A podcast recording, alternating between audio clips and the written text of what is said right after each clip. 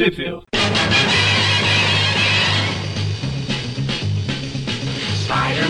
Spider-Man, whatever. Bem-vindos a mais um Trip View. Eu sou o Gustavo. Eu sou o Breno, tudo Eu bem? sou. Oh, oh, pera aí, estou confundindo com o Triview Classic. Eu sou o Everton e estou no Triview pela primeira vez em muito tempo. Eu, eu sou o Magari, eu tô aqui de novo pela segunda vez seguida. Tudo bem. E estamos aqui para comemorar o Dia dos Namorados. Um dia adiantado, no caso, né? O podcast está saindo aqui dia 11, mas dependendo da pessoa, a gente está ouvindo aqui no dia 12, do Dia dos Namorados, né? Tá ouvindo com a namorada. Dependendo dependendo da, da vontade do Eric, sai no dia 12, meia-noite. Verdade.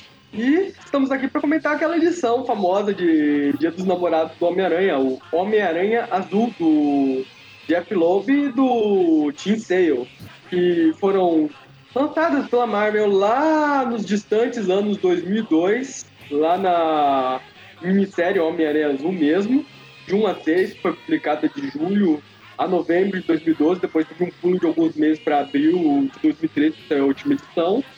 E que aqui no Brasil saiu não uma, nem duas, mas saiu três vezes. Saiu lá em 2002, em dezembro, janeiro de 2002 e março de 2013, em uma minissérie de três edições, duas edições em cada, né? Depois foi republicado de novo pela Panini, num encadenado lá em 2004, e de novo em 2019, em outro encadenado. Aí na Salvate também. A Salvat também publicou, nem, nem apareceu aqui no Guia dos Quadrinhos. A Salvat também publicou, então foram quatro vezes que essa, essa série foi publicada aqui no Brasil. Ela saiu na coleção oficial de Graphic Novel A25, Ah, 2015. Ah, é, naquela primeira edição que ela é publicada em acho que três edições, ela é num formato maior, né? Não é o formato americano. né? Ela.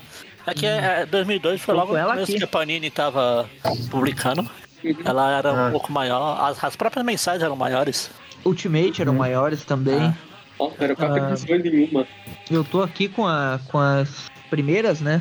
E eu peguei as três edições separadas justamente porque tem mais capas e, e essas, essas capas são muito boas. As três. E essa minissérie, ela faz parte de uma série de minisséries. Que no caso, a série das cores, do Jeff Loeb e do Sale, que eles fizeram pra Marvel. São basicamente histórias dos anos 60, explorando as vidas românticas dos heróis. No caso, teve Homem-Aranha Azul, Tudo é com os casais. Tem o Homem-Aranha Azul, que é o Homem-Aranha, a a Peter e a Gwen. Tem o Hulk Cinza, que é o Bruce e a Betty. Tem o Demolidor Amarelo, que é o Demolidor e a Karen. E mais recentemente teve o Capitão América Branco, que é o Capitão e o. Exato. pois é, essa foi lançada anos depois e já com uma- e bem progressista, já com as ideologias novas dos novos tempos. E vale citar que essa coisa das cores não é aleatório, não só tem a ver com a roupa do personagem. Essas cores normalmente elas têm algum significado com algum sentimento. Elas normalmente representam algum sentimento. No caso do Homem-Aranha, o azul ele é o sinônimo lá nos Estados Unidos de melancolia também. Que é meio que essa a vibe que as histórias passam. Bem, Esse é o background. Aí, acho que podemos começar com a primeira edição. Só tem que mencionar que ela é uma história que ela não se passa no tempo cronológico. Digamos assim, ela se passa, mas é uma lembrança do Peter. Então ela reconta histórias já contadas, né? Histórias contadas lá na época do Stan Lee com o, com o John Romita, mais especificamente entre a Amazing 40 até mais ou menos 49, ali um pouquinho de, ah, de antes de Homem-Aranha Nunca Mais, né? E são esses eventos aí. Dá um pulinho também pra 63, mas a gente vai comentar depois tudo em detalhe. Isso, é, ela meio que mistura algumas coisas. Qual- qualquer diferença entre as edições culpe a memória do Peter. Exato. Aí vamos aqui pra Homem-Aranha Azul 1, o, a minha namorada, o nome em português, que saiu lá em julho de 2002. Tem namoro. Os desenhos do Tim Sale, né? Não sei se foi comentado. Exato, a, a equipe criativa é o Jeff Loeb dos roteiros, Tim Sale na arte, na arte final, e cores do Steve Bucelato. E essa é a equipe, cria- é a cri- essa é a criativa de toda a série das cores, na verdade. Uhum. Ótima equipe. Uhum. Podia ter. Podia ter chamado o quem faz as letras e a diagramação aqui é o Rodrigo de Salles. Um colega meu, podia ter chamado ele pra participar. Tivesse Nossa. olhado. Um dia pequeno, hein? É, ele participou do Tweepcast do jogo do Homem-Aranha. PS4. A primeira parte, né? Não, não o do Miles. Ah, que legal. Enfim, começa aí com a história aí, o Aranha pra avaliar se balançando. Não muda? balançando Tudo pra- tudo azul, né? Tudo melancólico. E ele tá indo pra ponte pra colocar uma flor na ponte. A flor Ponte cai do na Brooklyn ponte. ou Ponte George Washington? Exato, depende. Depende muito. A flor, ela quer chega a cair da ponte, mas ela não quebra o pescoço. Ele deixa uma flor lá, né? E fica pensando na Gwen. Como é que é a Magarin que ele faz? Ah, Gwen. É, esse, esse, esse aranha aqui é o, é o rei do crime do, do filme do Demolidor lá. Que sempre coloca uma rosa. aham, da pessoa que ele, pra pessoa que ele mata. É, É, isso, isso é meio que uma referência ao Richard Fisk, né? O Rosa, o É. filho do, do Rei do Crime. Aí de azul a gente vai pra normal Osborn verde. É, Só pra e aqui temos aqui, antes tem uma. Só pra comentar que durante toda essa história vai ter toda uma narração do Peter. E aqui nessas páginas de azul ele cita que essa é a história, tipo, não é a história sobre o namoro, sobre como foi o namoro deles, nem como terminou, mas é sobre como tudo começou, basicamente. E a história, a história toda vai ter a narração do Peter Parker. Todas essas histórias, essas cinco. São cinco ou são quatro? A- a- Das cores, elas são narra são o personagem principal relembrando o passado e tem a narração do próprio personagem. Isso, e, e aqui a gente tem o primeiro flashback, né? Que é tipo, onde teve um ponto de virada na vida do Peter e até nos quadrinhos do Homem-Aranha, né? Que foi bem quando mudou o desenhista. Que foi o confronto do Homem-Aranha com o Duende Verde, que ele descobre a identidade, né, do, do Norman, que foi na edição 39 e 40 da Amazing original. E a gente tem aqui uma reedição desse confronto, né? Eles saindo na porrada, discur- discursando, né, um contra o outro ali. E depois o Peter se liberta, eles começam a, a brigar lá na base do Duende e tal. Uhum. Uma observação em relação à edição original, que essa aqui adapta a Amazing Spider-Man 40. Na original, o Peter estava preso numa cadeira super tecnológica e é o próprio Norman que depois solta o Peter para eles se enfrentarem. Mas aqui não, é o Peter que se liberta mesmo, sozinho da cadeira. Ó, Inclusive dá, um, chute- dá um- uma voadora dupla na cara do Duende. você tá contando a história. Então Você vai contar que aí o bandido foi e me soltou. Ou eu dei um chute, eu me soltei bravamente. Exatamente. É, boa questão. No original, o Peter até comenta, eu tava tentando me soltar aqui. Eu, eu acredito que essas diferenças podem ser inter- interpretadas tanto como erro, se alguém quiser achar, mas eu não acredito que seja porque tem detalhes muito pequenos que o cara leu a história e ele decidiu mudar por conta própria. Então eu acredito que o Jeff Loeb, ele leu a história, ah, tem, tem umas coisas muito. ah, detalhes muito pequenos que eu vou mencionar depois, que ele repete e que se ele não tivesse lido, ele não teria, entendeu? Ele não, ele não teria feito tão cuidadosamente. Então eu acredito que ele mudou isso é, até por essa questão de que a memória, muitas vezes, um evento ele fica meio nublado na nossa cabeça depois que se passa 10 anos, por exemplo, que é mais ou menos o tempo que se passou. 10 anos não, mas uns 7, 8 anos, o tempo que se passou essa história aqui, né? ahn, no tempo da Marvel que ela foi publicada. Então é a mesma coisa. Se for lembrar um dia teu em 2010, por exemplo, algum dia marcante, você não vai lembrar exatamente diferente. com todos os detalhes, sabe? Cara, eu não consigo lembrar de nenhum dia da minha vida em 2010. Essa é uma boa desculpa mesmo, né? Fala que, que foi a memória que tava nublada, né? E pode ser mesmo. É, eu acredito que por ele ter tantos detalhes parecidos, eu não acredito que ele tenha deliberadamente, sabe, ah, vou mudar isso daqui. Porque É, tem umas aham. coisas que depois eu vou mostrar pra vocês que parece que foi intencional, sabe? E daí tem esse confronto deles, né? Tem uma, uma página bem legal do Aranha se, se arrebentando as cordas ali, daí tem uma, uma mi- mini splash page, digamos assim, que é quase a página inteira, que é o Aranha, o Aranha lançando teia pra frente, que eu acho bem legal esse desenho. Uhum. Não sei se vocês- viram aí um que tem tipo um snap dele arrebentando as cordas e embaixo tem ele É. atacando. assim. Uhum. Ele dá um snap nas cordas, coloca a máscara e já dispara a teia. Fala, Isso fala, lembra um pouco, lembra um pouco aquela, aquelas artes do, do Frank Miller desenhando o Cavaleiro das Trevas, desenhando o Demolidor também ali, né, na época do Sim, parece mesmo, pior que parece. Ele fala, vamos fazer isso mais uma vez. De, por uma Hum. última vez. Tem um dinamismo parecido mesmo com o Miller. Eles começam a lutar, né? Ah, tem várias cenas do Duende atacando. E o Peter ele toca no nome do Harry, isso é algo que ele faz no original também, que é meio que pra desestabilizar o Duende. E ele consegue daí lançar umas bombas lá contra ele, explode meio que tudo lá, fica pegando fogo, né? E o Norman é derrotado. E inclusive ele acaba perdendo a memória. Inclusive daí que o comentário que o Peter faz na direção original, que é assim, o Duende Verde agora está morto. Norma ajudou, Norman é o herói que ajudou o Peter a derrotar o Duende Verde e o Duende Verde já era nesse incêndio. Exatamente. E aí volta- vamos pro Clarim Diário, pra variar, o Peter está vendendo as fotos da luta dele contra o Duende Verde pro Jameson. E um detalhe aqui é que o Robbie Robertson tá nessa época, pelo menos nessa edição, ele já tá trabalhando pro Clarim Diário. Isso aconteceu nessa época mesmo, mas ainda demorou um pouquinho pra acontecer. Foi, se eu não me engano, foi um pouco depois da do Homem-Aranha, nunca mais que ele entrou pro Clarim.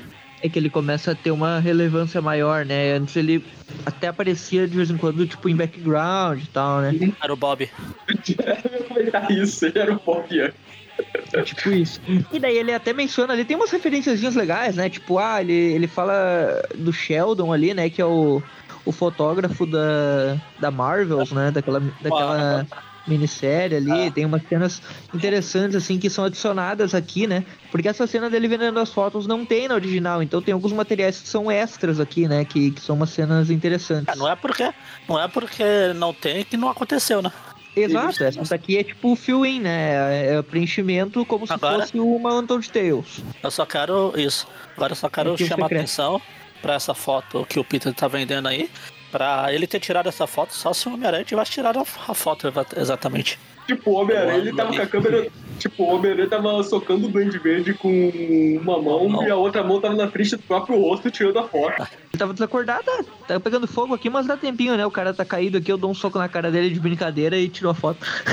É, ou ele não jogou tá areia bem pra cima. Ele não jogou areia pra cima e fingiu estar lutando com o Homem-Aranha. Não dá pra duvidar de nada. Aí ele jogou o, Duende Verde inconsciente do alto e começou a socar ele do. do... É, é, vai ver, vai, vai ver essa foto um pouquinho antes de tirar a máscara dele, quando ele tava desmaiado. Ah, Daí corta a cena, né, pro, pro Aranha, já como Peter, chegando lá no Hospital Memorial. Aqui uma curiosidade, essa cena do Harry com o Norman, ela é a cena final da Amazing Spider-Man 40. É justamente os dois ali, bem nessa, nesse ângulo parecido que tá aqui, só que não tem o Peter abrindo a porta. E daí, tipo, tem o Peter abrindo a porta aqui como se fosse a continuação do finalzinho daquela, daquela história, né? Uhum. Pois é, é aí que entra o Dr. Detail da, dessa edição.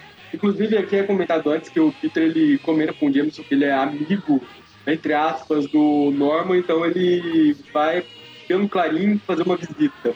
E detalhe, ó, foi nessas edições que o. nesse arco que o Peter e o Harry começaram a ser amigos também. Que antes Isso. o Harry era um dos bullies do Peter, basicamente. E o- E o Peter teve aquele lance de que ele não conversava muito com o pessoal da faculdade, porque ele tinha todo aquele negócio do Homem-Aranha nunca mais, que ele meio que ignorou todo mundo de início, e daí todo mundo meio que começou a ter nojo dele, né? E daí é bem nesse arco que eles começam a se aproximar.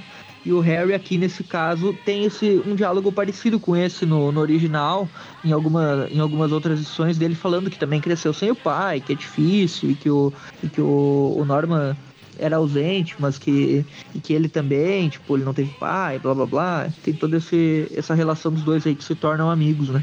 E daí, justamente quando o Peter sai dali, né? Depois que ele conforta o Harry, chegam os amigos do Harry, né? Que é a Gwen e o Flash, que também conseguiu entrar na, na faculdade lá com a bolsa dele. Ah, Também chega um terceiro cara aqui que a gente não sabe quem é.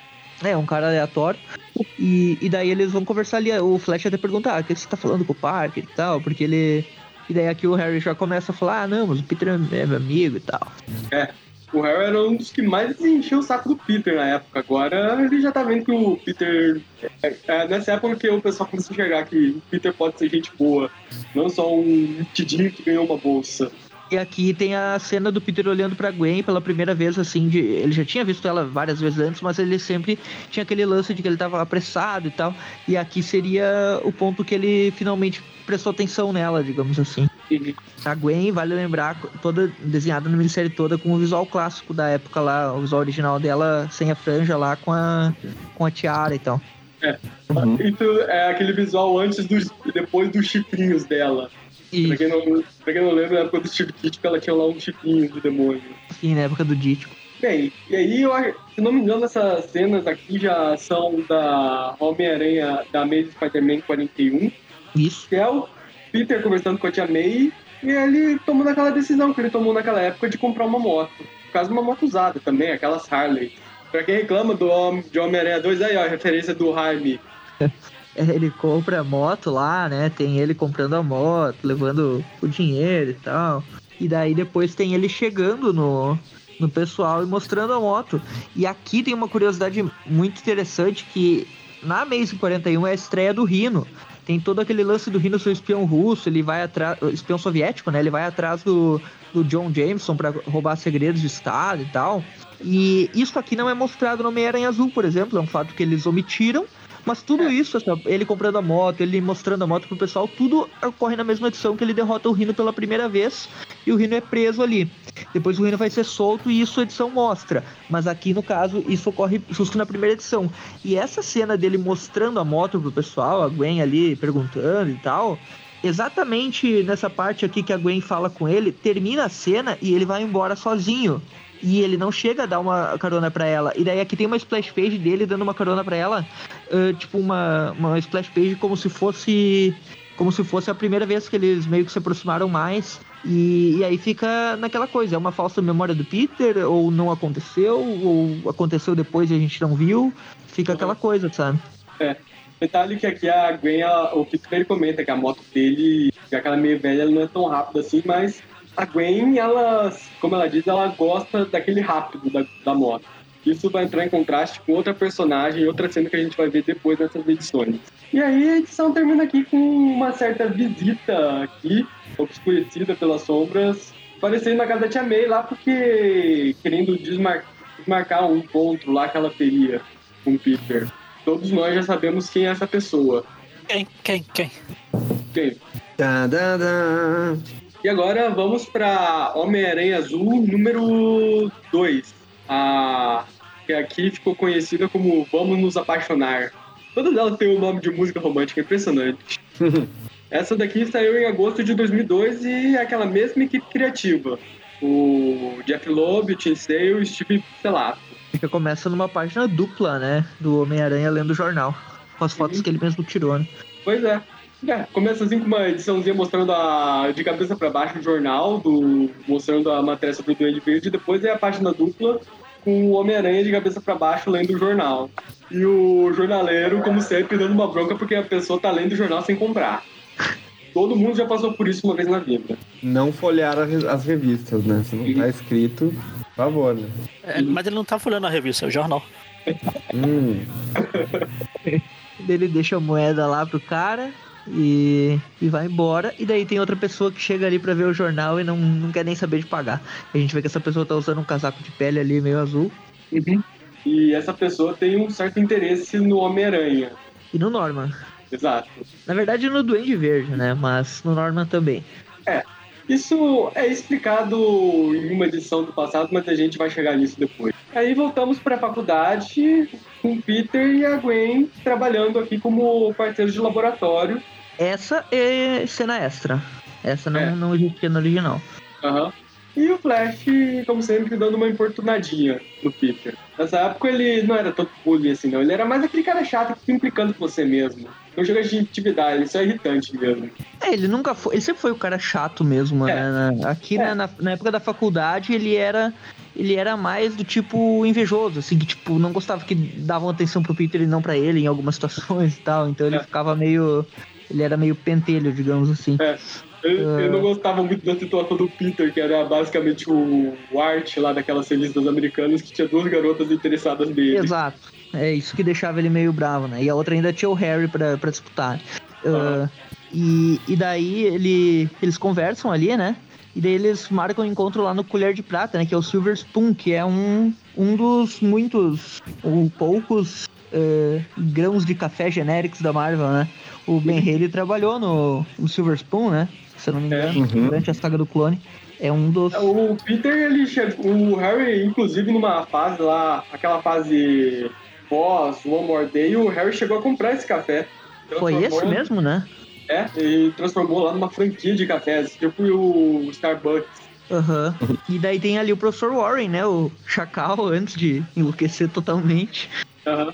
Dando uma bronca neles ali, né? Os cabelos pintados. É, sem aquele cabelinho ridículo dele. Aham. Aqui ele tá mais parecido com o irmão dele, né? Que era o professor do Peter lá na escola, né? É, foi o ensino médio. Ah, Aí detalhe Ah. interessante.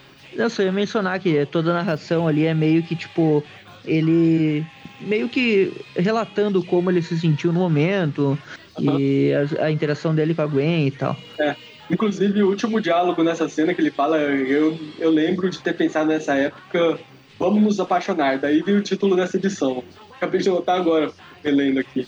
E Mas, aqui, ó, a gente tem uma coisa muito, muito bem feita, que na original, aqui a gente já entra na edição 40 e, ah, 43, porque durante esse período aqui que teve essa cena extra, teve a edição 42, que é o Aranha enfrentando o, o John Jameson, né? Que ele enlouquece lá, depois que ele voltou da viagem espacial e tal. E, e daí enfrenta ele, tem o negócio do Coronel Júpiter e tal, que nem tem no, no desenho lá.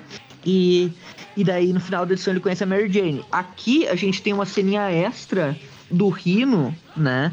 E essa cena do Rino ocorre na 42 na original, depois que ele conhece a Mary Jane. Então a, a estreia do Rino e, e ele conhecendo a Mary Jane meio que foram invertidas.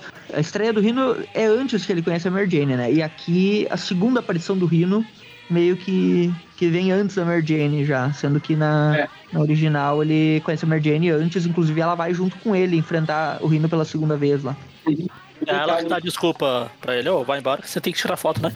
É. Exato. E aqui eles. Aqui ele enfrenta o Rino bem antes, né? Da, um pouquinho antes da, da Mary Jane. Dele conhecer a Mary Jane.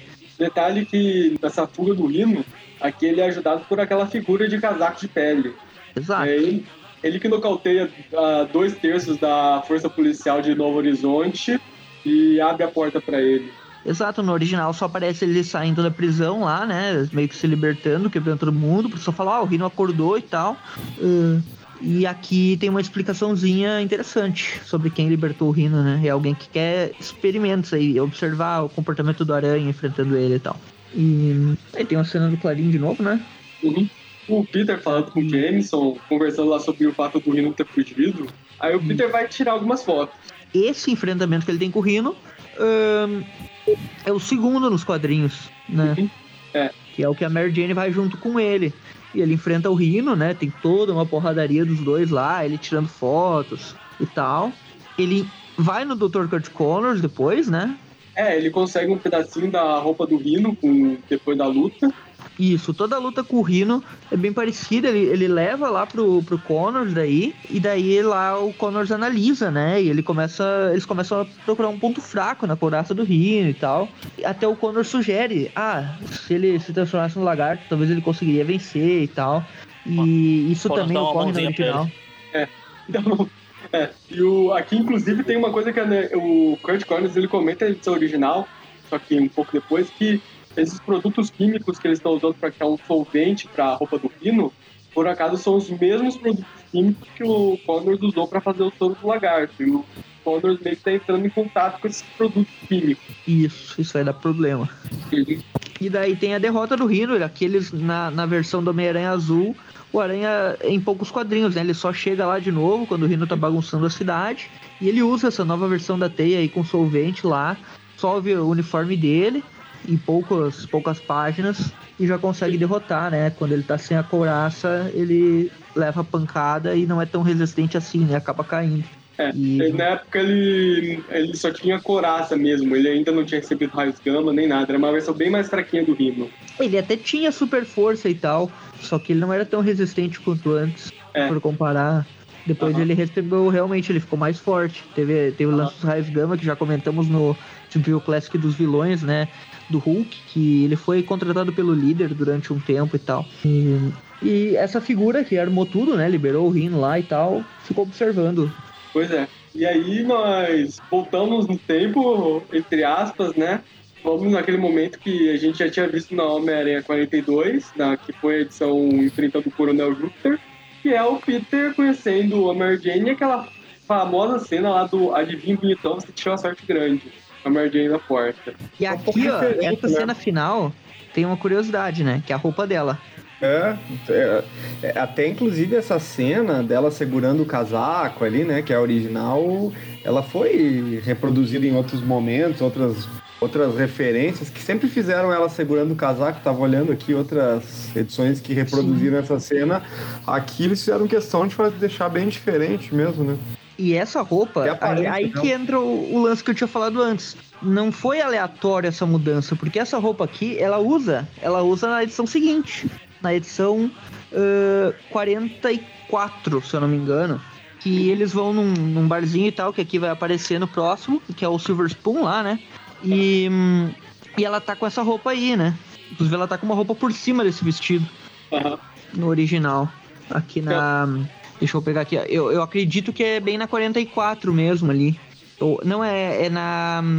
É na. É na 44, isso mesmo, é na 44. Então, então vamos aproveitar e já vamos para Homem-Aranha Azul 3, ah, que aqui no Brasil o título ficou Vale Tudo, Vale Tudo Armador 3000, brincadeira, que é, é a mesma equipe criativa de, das outras edições e foi lançada em setembro de 2002.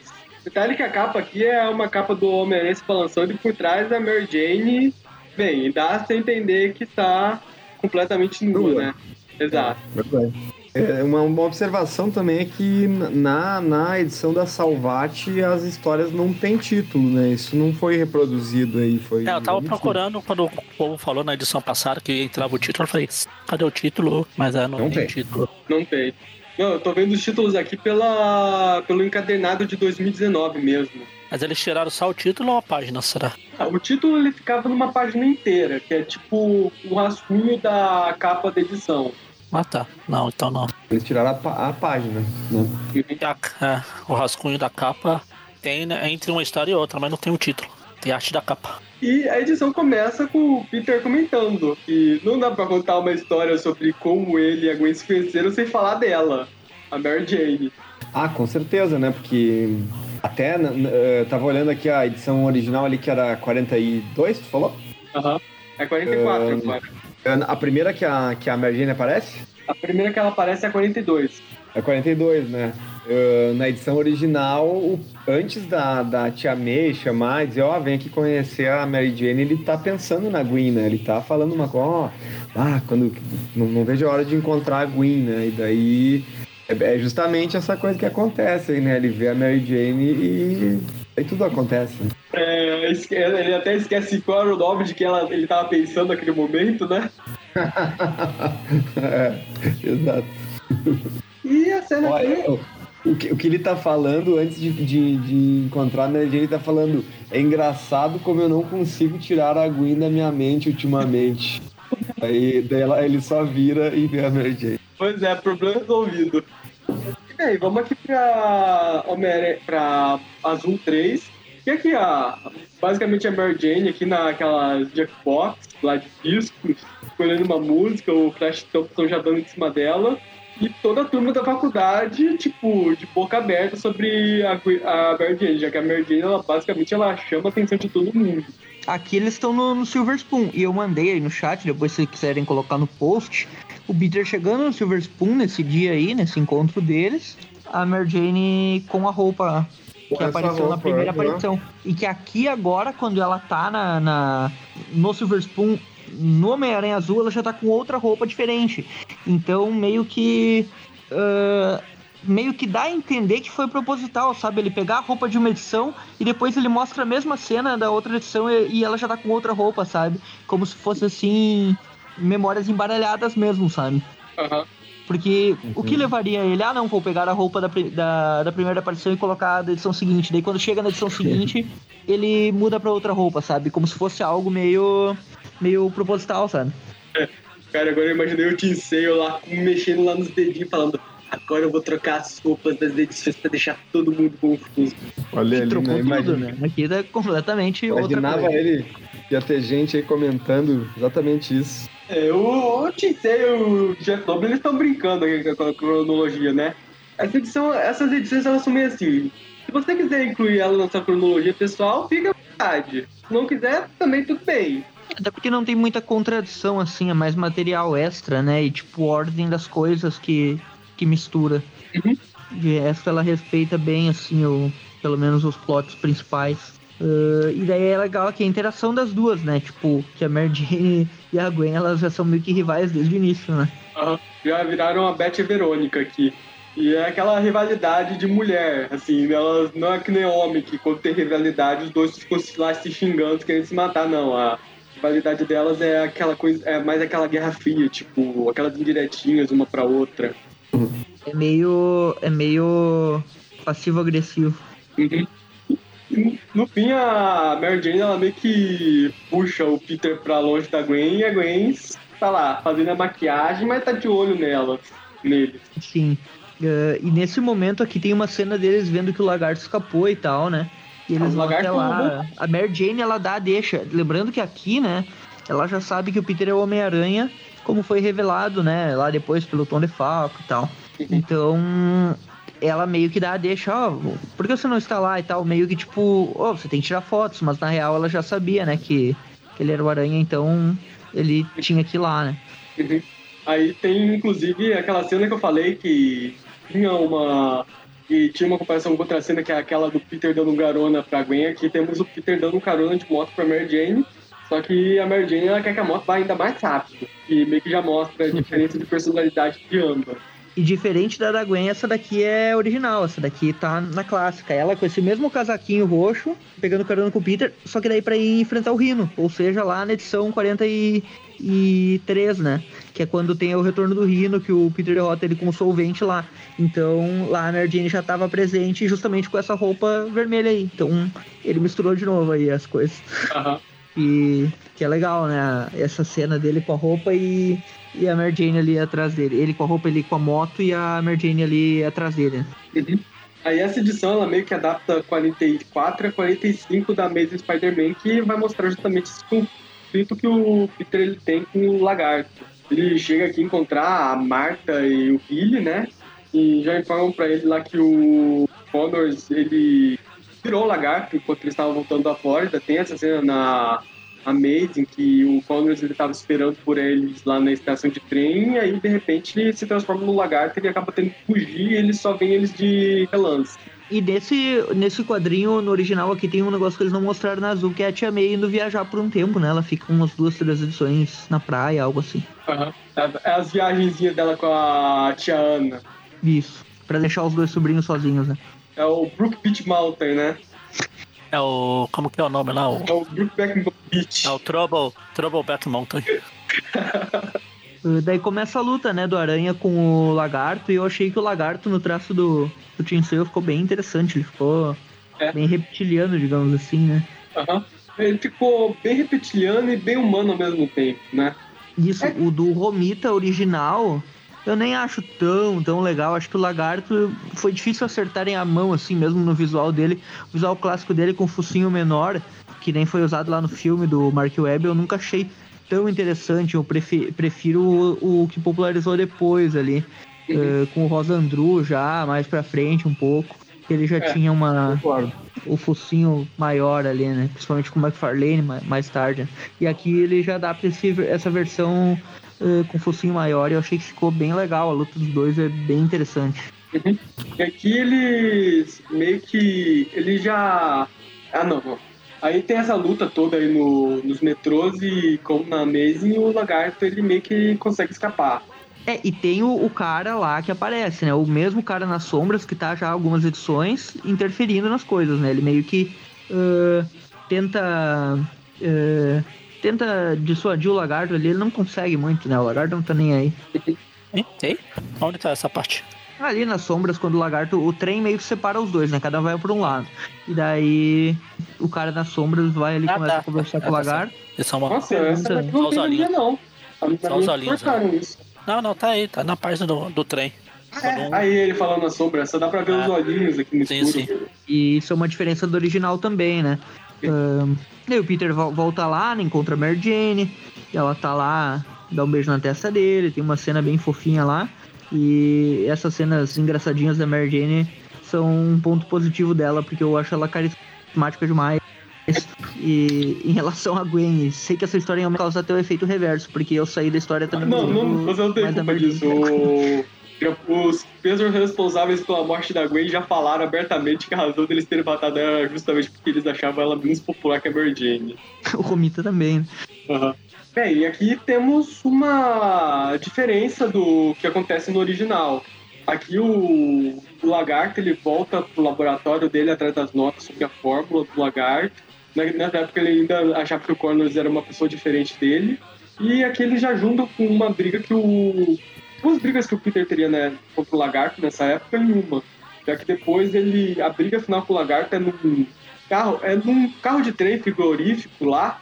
Ele chega a usar um carro de, de circo lá pra controlar uns lagartos. Aí o Peter derrota o lagarto levando ele pro carro frigorífico pra esfriar o corpo dele. Aqui não. Isso, ele enche ele de teia, né? E daí leva ele desmaiado pro prédio, e daí sim, ele aqui no prédio ele, ele consegue usar, fazer o soro lá e ele volta ao normal, né?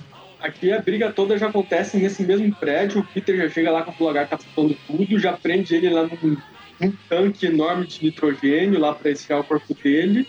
Já faz a cura lá. Enquanto a Marta e o estão lá só batendo na porta, imaginando o que deve estar acontecendo do outro lado. Aí quando eles abrem a porta, já lá tá o Connor lá meio grog, pegando óculos dele.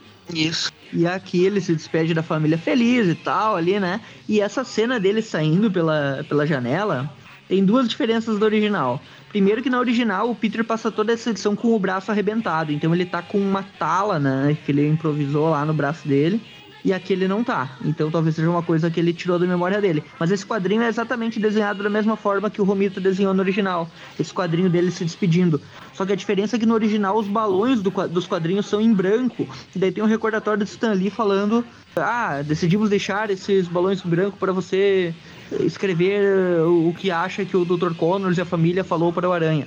E tipo, isso é uma coisa que não faz muito sentido se, se for pensar, meio que parece que foi um erro que não. Ou esqueceu de colocar as falas e pediu pro pessoal preencher depois, sabe? É muito, é muito estranho esse quadrinho aleatório ter esse negócio de preencher as falas. E aqui elas estão preenchidas, né? Então quem quiser preencher no seu quadrinho original e colocar dessas daqui, dá pra pôr também. Pô, muito bom, cara. Eu lembro isso aí de ter visto um. De ter visto esse. No, naquele Spider-Man Collection, né? Que acho que. Aham, eu tô com ela aqui. Recentemente alguém, na definitiva, eu acho, alguém reclamou dessa quadrinho falando que era erro da Panini. Aí, ó. Dessa vez a culpa não foi da Panini e provavelmente deve ter reclamado da Abril se a Abril lançou essa mesma edição. Cara, isso aí com certeza foi culpa do Stan Lee ah, e que falou, não, não, bota aí, bota aí pro, pro leitor escrever, né? Daquela, daquele jeitinho, né? Assim, né? Ah, não sei o que botar aí, põe qualquer coisa. Ele, alguém deve ter chegado pra ele e falado assim: Ô Stanley, faltou o diálogo aqui desse quadrinho. Ele falou: Para tudo, tive uma ideia. Vamos colocar que o leitor vai preencher esse quadrinho pra gente. Exatamente. É bem isso, cara. Total. Eh, eu, vou, eu mandei aí nos comentários pra quem quiser ver a comparação das duas cenas. Vocês veem que o quadrinho é exatamente o mesmo, então ah, o negócio foi feito bem pensado aí, né? O, o cara Vê pesquisou o- muito pra, O Jeff. pra colocar. Como que é o nome do autor aqui? O, o Jeff Loeb. Foram, foi esse, isso aqui que ele colocou nos quadrinhos originais. Ah, é, também vale comentar uma coisa. Du- Durante as edições originais dessa, o Peter, ele, durante a briga com o lagarto, ele tinha meio que quebrado o braço. Aqui o Peter ele acaba omitindo esse sim. fato por algum motivo. Eu mencionei isso, ele tá com. Ele tá com tipo uma. Uma tala improvisada, né? Durante toda a É. edição, né? E daí fica também aquela coisa, será que ele esqueceu que ele machucou o braço nessa história e a memória dele embaralhou? Ou- Porque, obviamente, o Jeff Loeb e o Tim Sale, eles viram que ele tava com o braço quebrado e decidiram não colocar isso. Porque o quadrinho ali ser tão parecido, é óbvio que ele olhou o Ele original, quebrou- né? Pra fazer. Ele quebrou o braço aonde? Se eu não me engano, ele caiu de mau jeito. É, então, é, não precisava mostrar isso nessa história, então não tem sentido mostrar ele do nada com o braço quebrado. Sim, é uma versão resumida, né? Uma versão... O braço já era. É, é o director cut, né, do Peter. Oh. O Peter- é, o Peter é o diretor da própria memória. Sabe que é bem legal isso, sabe? Não ser exatamente igual, com as mesmas falas e tal, porque isso mostra uma visão... Uma visão diferente, né? Da, do mesmo acontecimento. O fator de cura que o Peter não tem trabalhou mais rápido aqui. Pois é. Não, é que nessa versão. É que nessa Peter Cut tem uma. Ele tem fator de cura. Muda tudo no Peter Cut. Peter Cut é o.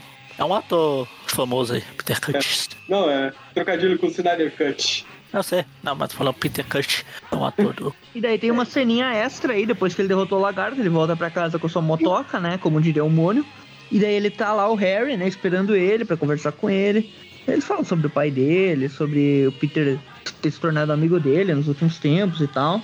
E ele propõe aqui, né, que ele quer dividir um apartamento com o Peter. Harry, ele meio que também dá uma agradecida no, pro Peter sobre ele ter dado uma dica aqui sobre a Mary Jane aqui, só que antes que o Peter ele possa continuar essa conversa, o Harry já vai embora, a Tia May já chama ele pra lá, e vai comentar que na página anterior o Peter ele já tá com uma coisa aqui na testa, na testa dele.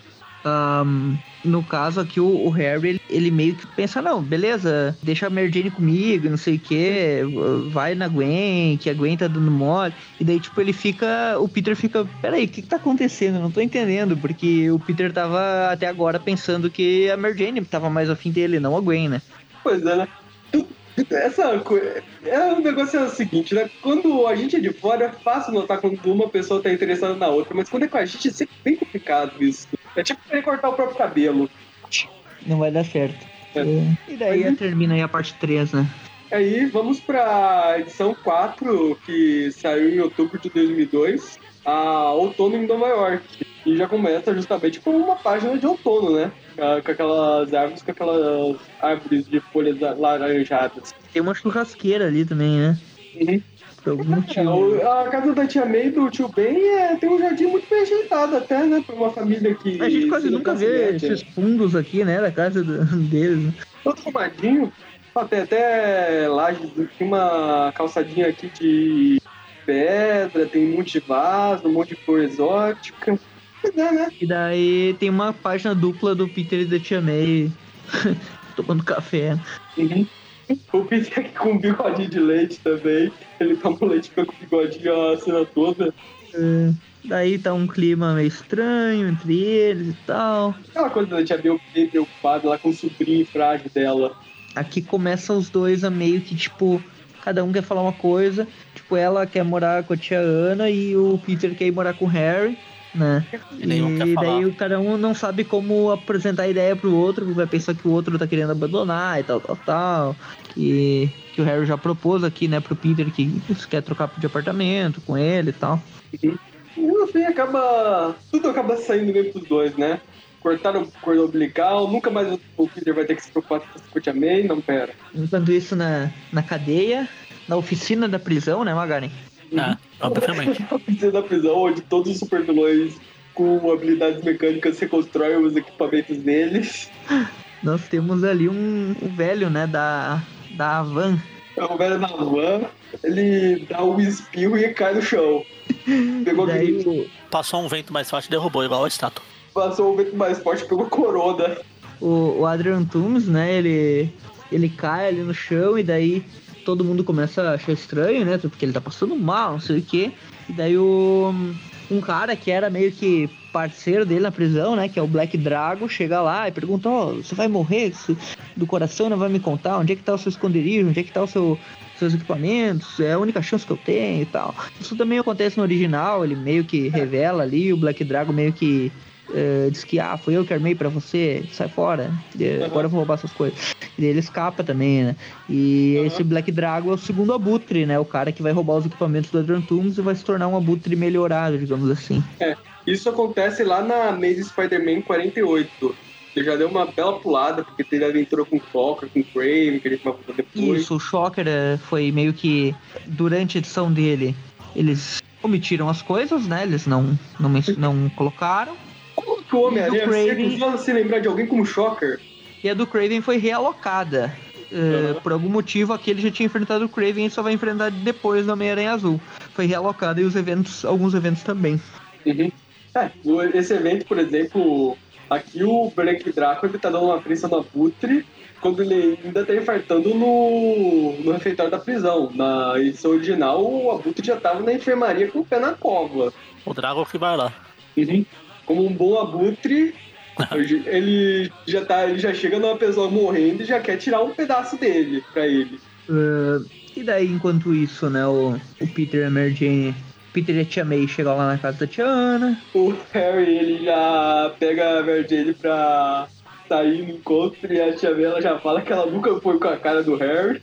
É, já é meio que tipo as duas tentando juntar os dois, juntar o Peter e a Mary Jane, né? Sempre. E não deu certo. Sendo que, sendo que é tipo duas páginas atrás, ela falou: Ah, eu, eu gosto desse garoto, Harry Osborn, não sei o que, quando ia dividir o apartamento com o Peter. É engraçado. Uh, e daí aqui o, o, Harry meio que combina com o Peter e a Mary Jane, que eles querem fazer uma festa tipo de inauguração no AP deles, só entre eles e tal. No, no AP lá, né? Eles meio que, que tem, vai ter uma festinha só entre eles, que na original também tem. E, e daí aqui, enquanto isso, o Black Dragon tá fugindo, né? É, detalhe que a edição se chama Outono em Nova York, mas aqui já começa o inverno, porque já tava nevando. Se não me engano, essa parte da neve não tem na edição original. Inclusive, vai acrescentar um plot aí para as edições seguintes. Bem, é basicamente aí o Blake ele fugindo aí ele encontra o uniforme do Abutre enterrado, em vez de, de encontrar naquele velho silo. Ele encontra enterrado numa fazenda, em vez de encontrar no silo da fazenda, que normalmente onde o Abutre era a base secreta do Abutre na época. Ele já sai voando com a roupa nova, enquanto a polícia fica tirando. Os três policiais de Novo Horizonte, todos se reúnem para tirar no céu. Pra quem conta disso, três, ó. E aí temos o. Bem, aí temos aqui o Peter se balançando, voltando pro apartamento dele. O Flash, ele. Inclusive, ele avista o Homem-Aranha passando por lá. E a Gray e a Mary Jane, que não viram, elas meio que dão uma zoada no, no Flash por ele ter visto o Homem-Aranha. Aí, estão elas festejando. Tem uma cena aqui da Gwen e da Mary Jane, elas fazendo aquelas danças de música dos anos 60, aquelas poses Isso. lá. Essa cena aqui, no original, ela é durante a história do Shocker. É a festinha menor deles lá antes da despedida do Flash, que vai ter depois e tal. Essa ceninha aqui deles uh, no apartamento e tal. No original tem também e é lá no, no iníciozinho lá entre eles. Uhum. É muito interessante que o Flash, enquanto elas estão lá dançando, o Harry tenta chamar a atenção do Flash para aquilo o Flash fala que não quer ver isso, que quer ficar de olho na janela pro Homem-Aranha passar. Só que no instante que ele vira a cara, o Homem-Aranha passa ele nem percebe. Sim. Tem, tem aqui o Homem-Aranha, tá aí se balançando na neve. Uma coisa corta a teia dele do nada, ele quase cai no chão. Aí quando ele tá se recuperando, outra coisa bate nele, bate de novo, bate uma terceira vez, a gente se pergunta onde é que tá o sentido da aranha quando isso acontece. Aí, enquanto. É verdade, eu não tinha percebido isso. O Tem alguém atacando ele no meio da neve. Pois é. E aí, enquanto na festa o pessoal, a Mary Jane e a Gwen estão rodeando o Flash, e o, e o Harry se pergunta onde diabos está o Peter pra festa dele, né? Pra festa de apartamento novo dele. Temos o Homem-Aranha aqui apanhando do novo abutre. E aqui nesse design ele não tá usando aquele capacete lá que ele usava. É, eu ia mencionar isso, né? No original ele usa um capacete, aqui deixaram é. sem. Ele até aparece sem o capacete em algumas edições depois. É, uh, até ele... junto com Toomes e tal, meio que pra diferenciar os dois. Mas, mas o visual dele com o capacete que ele usou na primeira, só na primeira, né? É, ele usou na primeira e na segunda participação dele, Isso, na, na verdade. primeira ainda, que tem o Craven junto, né? Uh, ele não apareceu aqui, então é mais uma decisão aí que não sabe, é. não tem muito motivo. É, é que aqui ele pegou a roupa e ele não teve muito tempo para fazer o capacete novo quando ele pegou a roupa entre pegar a roupa nova e fugir da polícia. Aqui ele teve que pegar a roupa e meio que já sair vestindo ela, enquanto a polícia tava tirando, dando aqueles seis tiros de advertência nele pelas costas. E ele se apresenta ali como Black Dragon, né? Que uhum. a gente tinha falado, que é o Abutre 2, que é um dos poucos vilões do Aranha aí que não retornam nunca, né? Basicamente. Que Fica não, porque morreu, porque ninguém liga. Tá preso eterno aí, isso daí não, não durou muita coisa, né? Foi só o John Romita e o Stan Lee mesmo que brincaram um pouco. O, é... Tom, o Tom Falco ainda traz a filha dele lá na Garota Aranha, ela se transforma numa personagem bem importante sim, na série. Sim, sim, a, a Rapina, né? Eu pelo menos traduzi como Rapina. No Brasil não teve tradução porque não chegou na edição dela. Aham. Uh, como é que é o nome original mesmo, Magarin, da, da Drago lá? É Ruptura, eu acho. É, eu, eu traduzi é como ruptura, Rapina, mas ela, ela tem uma índole boa até. Ela não é ela, começa como vilã, ela começa como vilã, mas logo. Exato. Logo ela se torna meio que aliada. Ela. O, o Black ela Drago. Chega, ela chega a, a casar com o Harry. É, com o Norm, quer dizer. É o Norm, Norm. Harry não. É, com o Harry. Ela, ela acaba roubando o Norm da, o Harry tá morto. né? Também dei. O, que, ah, sim, eu ia mencionar que o Tom DeFalco que tu citou aí, ele até criou abutres novos, né? Não quis usar o Drago, ele trouxe uma gangue lá que usava o uniforme de abutre durante a época do uniforme negro lá. Uhum. É, e daí o Drago derrota o Homem-Aranha, a edição termina com ele vencendo o Aranha todo ali, meio desnorteado e tal. O Aranha cai e fica desmaiado lá, né? É, aqui é uma curiosidade, é que É, é Raptor, o nome dela é original. Raptor, isso. Essa edição do. o confronto com o Black Drago ocorre. Aqui ocorre, ocorre mais ou menos onde deveria ocorrer a luta com o Shocker. Então eles antecederam aí, uma- omitiram o Shocker e antecederam daqui o Black é pro- Drago e colocaram aqui. E ele enfrenta o Drago na neve, na, na, na, na história lá da, da Eu tava 48. falando, essa daqui é pro, pro Gustavo. Que tem uma. Tem uma Brenda Drago no universo 66 recente. Tem? Nossa, não conhecia não. E na primeira aparição no tem espetacular Spider-Man agora, né? Vamos. E de julho de 2019. Ela Aqui, se veste igualzinha a Raptor do MC2. O pessoal realmente tá pegando as ideias do MC2 e fazendo história bosta. Pois é. É, outra coisa que eu ia mencionar é que no original o Peter já tava doente durante esse confronto, né? E aqui na Homem-Aranha Azul, a partir de agora, ele fica doente, né? E na, na original ele já, já estava meio eh, resfriado e tal, até porque tava nevando, enfim, mudou o clima e tal. E ele é derrotado ali, e essa edição dele caído na neve, que é o final da, da número. Da, da final aí da edição número 4, ela. hum, Essa cena dele cair na neve é uma cena desenhada pelo John Romita no original também, do Aranha meio torto ali na, na neve, com a neve meio quebrada, assim, né? Como se fosse rachada. Eh, isso tem ali na, na versão original, assim que o Drago derrota ele. A mesma, mesma angulação, mesmo, mesmo tudo ali, o desenho é igual. Eu só queria comentar que, pra quem reclama do Homem-Aranha do meio meia, aqui ó, no, no. Quer dizer, do MCU, no meio meia ele também leva a sua do Abutre. É igualzinho a personagem do MC2. Do TMC2? É do. Da Garota Aranha. A, a. Drago? É, aí eu mandei a foto aí, ó. Aqui. Ah, tá, agora é. Pois é? É, na verdade é a mesma. É. É igual. Bem, agora vamos pra Homem-Aranha Azul 5. A Se Eu Tivesse Você, mesma equipe criativa. Ela saiu lá em novembro de 2002. E a capa aqui é, é bem legal. É uma capa do Homem-Aranha se balançando e temos a Mary Jane e a Gwen atrás dele. É. É a capa da a terceira edição que abriu, lançou, abriu não, a Panini lançou. Exatamente, a Panini lançou aqui a parte final. Ah, é legal, né, que a minissérie da Gwen, mas nas capas da Panini das três ali, duas tem a Mary Jane, a Gwen só aparece nessa. É, A- a capa nova é que, é, é que mais isso na aqui Gwen. é, é que isso aqui é igual Pokémon, você pode comprar Spider-Man Blue ou Spider-Man Red. É, No caso é Spider-Man Yellow e Spider-Man É. Red. Aí depois eles lançam um Spider-Man Blue que é juntando as duas. Uhum. é a gata negra, tem, né?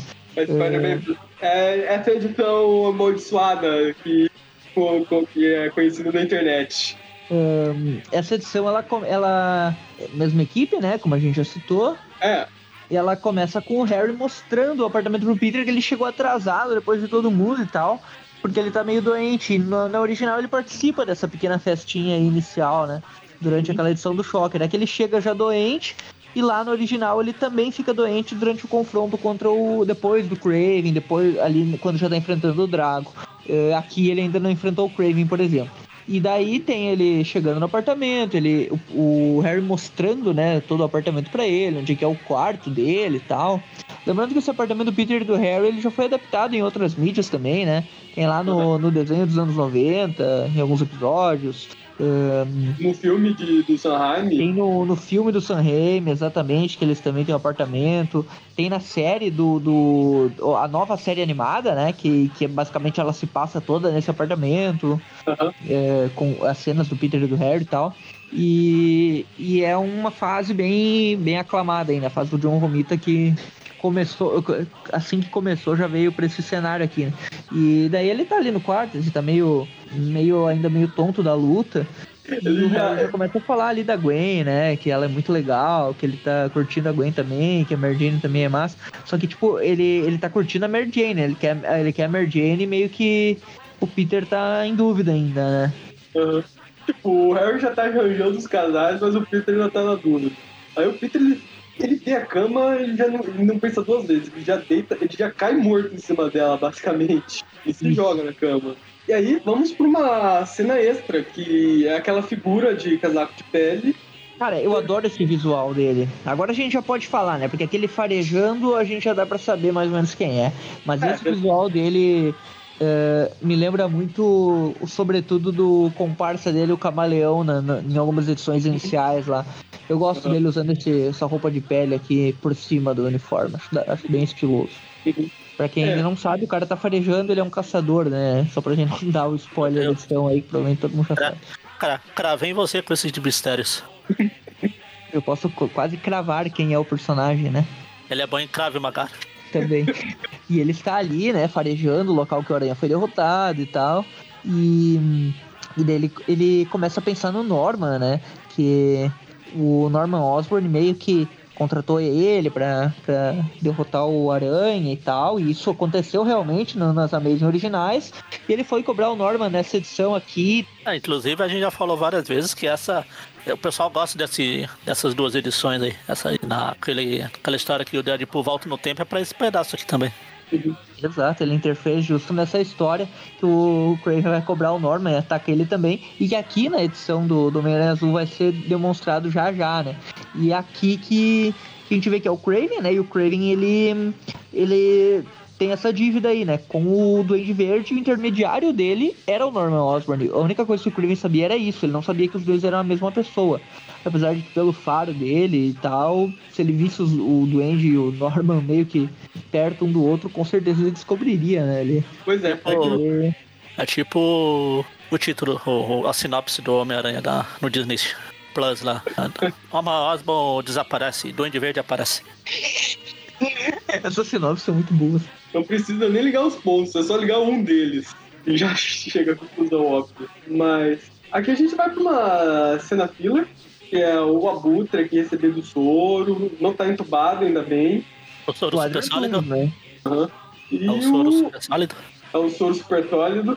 Aí o Abutre, o Ele, né? Então tá recebendo o soro super sólido na veia dele. Ah, sei lá. É legal que ele que tá moribundo aqui, ele que fala, venha para a luz. Não, você que tem que ir pra luz. ô. Imagina se ele tivesse que tomar o soro super sólido. Aí Aham. Aí É, chega o Craven, ele meio que decide oferecer uma chance pro Abutre se recuperar. Já que, segundo o Craven, o Abutre ele não cumpriu a promessa que ele tinha feito pro Craven. Aí ele vai lá, injeta um dardo no Abutre. No original, o Abutre, ele, ele reaparece lá na Homem-Aranha 63 de volta. E isso, Adrian lá- Toomes demora.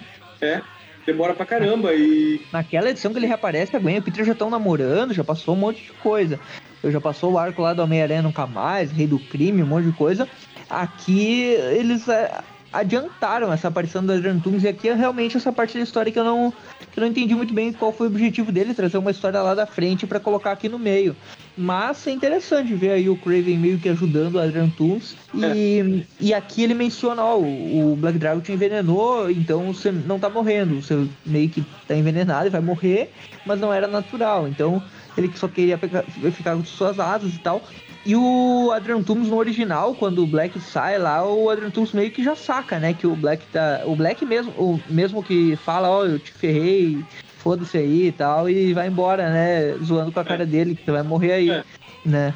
aí, E- meses depois o Abutre se recupera sozinho. Mas aqui foi o Craven que deu uma ajudinha, por isso provavelmente que ele se Recupera sozinho e vai rápido. pra cima direto, né, do Black Drago pra, pra acabar com o Abutre fake aí e voltar a ser o Abutre original. E o, e o Craven aqui, ele só revela, né, e daí o, o Adrian Toomes novamente com o mesmo objetivo aí de acabar com esse impostor e voltar a ser ele o Abutre normal, né, o Abutre, o único Abutre. Bem, e aí vamos voltar agora pro quarto Peter. O Peter tá aí sofrendo de febre, mas por sorte ele. A, tia, a Mary Jane aparece com aquela famosa canja da tia Ana. Inclusive chegou a ter referência a isso recentemente nas HQs lá do Nick Spencer, quando o Peter ficou gripado de novo. Só que enquanto Uhum. a Mary. A Mary Jane é muito engraçada, cara. As frases dela nessa, nessa edição é muito parecida com a da época do, do Stan Lee de Romita, porque ele pegou muito as coisas que ela falava, tipo, ela zoando e tal, e, e brincando com o Peter, né? tipo, provocando e daí depois só zoando com a cara dele. E elogiando o Harry, daí depois, tipo, ah, não tô nem aí pro Harry, eu quero o Peter e tal. E o, e o Peter fica todo bobo ali, né? E, é engraçado a interação dos dois ali, né? E quando eles estão se dando bem e tal, a Gwen aparece, né? Aí pata foda, a vela. E agora, olha aqui, ó, a- o detalhe, ó. O que, que vocês notam na Gwen aqui? Houve um turning point aí no visual dela, né? Pois é, agora ela tá usando o mesmo penteado que a Mary Jane. Isso, e isso, isso acontece no original, né? Também. Uh, na edição, já te confiro aqui. Justamente na edição. A primeira vez que ela aparece com a franjinha aí é, é na edição do Black Drago que, que ele enfrenta o Aranha na neve. Então foi realocado mesmo essa festa do, da despedida do Flash e tal. Então aqui realmente a, a, a edição do Black Drago, que é a edição que o Peter Kai é derrotado lá, que é a edição 48, é a edição que ele, que ele encontra a Gwen com a, com a franja lá na faculdade, e o Harry menciona que o cabelo dela tá parecido com o da Mary Jane e tal, né? E isso ocorre justamente um pouquinho antes dos eventos que. que eh, um pouquinho depois dos eventos que, que vão ser mostrados agora do Craven. Bem, a, tá as duas, com as duas aqui meio que competindo pela atenção do Peter. Só que aí a, a Nova Horizonte, né, a cidade é pequena, parece um abutre passando pela janela. O, o com uma mala de dinheiro. É, o Abutre 2, né? O Abutre É, o Black Dragon. dois. É. Então o Peter ele já dá meio aquela disfarçadinha lá e já dispensa as duas. E já sai do, do apartamento com aquela cara. É, aquela cara, né? de- Aquela cara de, daquela parte do, do corpo humano. Que só tem uma As duas, célula. as duas bravas. É. Elas estão meio irritadas que elas foram dispensadas. Sim. E aí o Peter fica lá, abutre. E daí o Peter começa a pensar no tio Ben, que ele não pode ficar ali, que ficar com mulher ali, sendo que ele tem que enfrentar o velho, eh, que não é a hora, que tal, que tava bom demais pra ser verdade. Enquanto isso, na janela, os dois abutres lá já se pegando no pau, né? Uhum. O, o.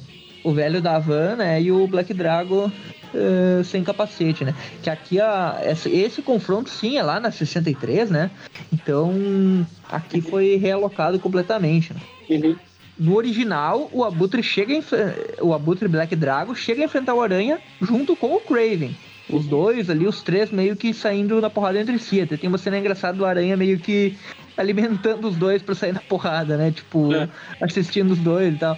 E aqui eles o- meio que pegaram e pra não colocar o Craven ainda, vamos trazer o Adrian Toomes, adaptar a outra lá, né? E Ah. não colocaram o Craven e Drago, colocaram só o- os dois abutres. É, aqui o Abutre ele chegou pra pegar o, o Blake enquanto ele tava lá arrumando o banco. No original, o Abutre foi na humilhação. Ele libertou o Draco da cadeia, deu pra ele lá uma roupa de Abutre só pra poder descer a porrada nele. Na frente de Pra toda a cidade. que ele era o Abutre, né? É. Que esse cara é um impostor. E até que funcionou, né? Porque depois daquela surra que ele tomou do Adrian Toomes, o Black Dragon nunca mais apareceu. Pois é, ele pensou nunca mais. Ele teve aquele momento do Abutre nunca mais. É, o Abutre nunca mais. Ele também apanhou pro velho da van, então quem que ele ia vencer, né? Pois é. É, E daí agora sim, tem a luta dos dois abutres aí, assim como no original, o, o Adrian Toomes leva vantagem, né? Com a experiência dele aí. Uhum.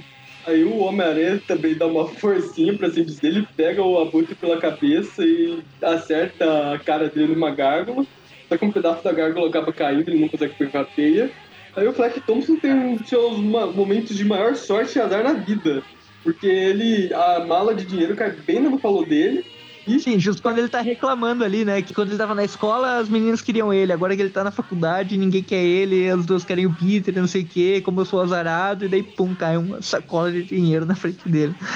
aí é a segunda sorte dele do dia. Temos uma homenagem àquela capa da Amazing Fantasy 15, no caso com o Peter carregando o Flash e a bolsa de dinheiro. Sendo o Flash fã do Homem-Aranha, eu acho que isso ainda é melhor do que o dinheiro pra ele. É, e aqui, se vocês prestarem atenção, olha só o, o lance do, do Team Sale. A aranha, ela tá desenhada da mesma forma que a aranha do peito original do. É? Que ela é feita na edição com essa, com essa aranha do John Romita e tal, mas aqui nesse desenho específico ficou o traço muito parecido com a capa da Amazing Fantasy XV. Ficou, tipo, até ah, tudo, né? Ficou o rosto do aranha, tipo, ele até deu uma mudadinha no traço, deixou ele um pouquinho mais parrudo do que tava antes. Fez umas Uhum. coisas aqui pra, pra ficar igualzinho a, a capa. é, nesse momento, meio que. Eu ia, Aqui é o- até, a, Até a cara, a cara do Flash tá parecida com. Aham. Eu ia comentar que a gente tá falando do Black Dragon, Black Dragon. Provavelmente ninguém vai confundir, porque ninguém conhece, mas não confundir com o cara lá que matou o irmão da Beth, né? Que é o Black Drax, É o- Graxton. Flax. Black Gaxton. É o Blake Garrafo. Que aparece inclusive lá no, nesse espetáculo Spider-Man também. Isso, esse personagem é, era um aliado do Octo, é outro cara. Então a gente tem aí o, o Flash falando que o Aranha salvou a vida dele, né? Porque ele ia ser atingido lá por um destroço do prédio. E daí o, eles têm uma conversa interessante ali, o Flash dizendo que o Aranha é um herói e tal. E o Aranha dá uma tarefa pra ele, não, você também pode ser um herói, devolve esse dinheiro pro banco aqui, leva de boa lá e tal. E nesse momento temos aquele momento arquivo secreto do Homem-Aranha, porque nesse momento o Flash ele começa a pensar o que, é que ele tá fazendo da vida dele. Isso vai refletir essa decisão que ele vai tomar depois.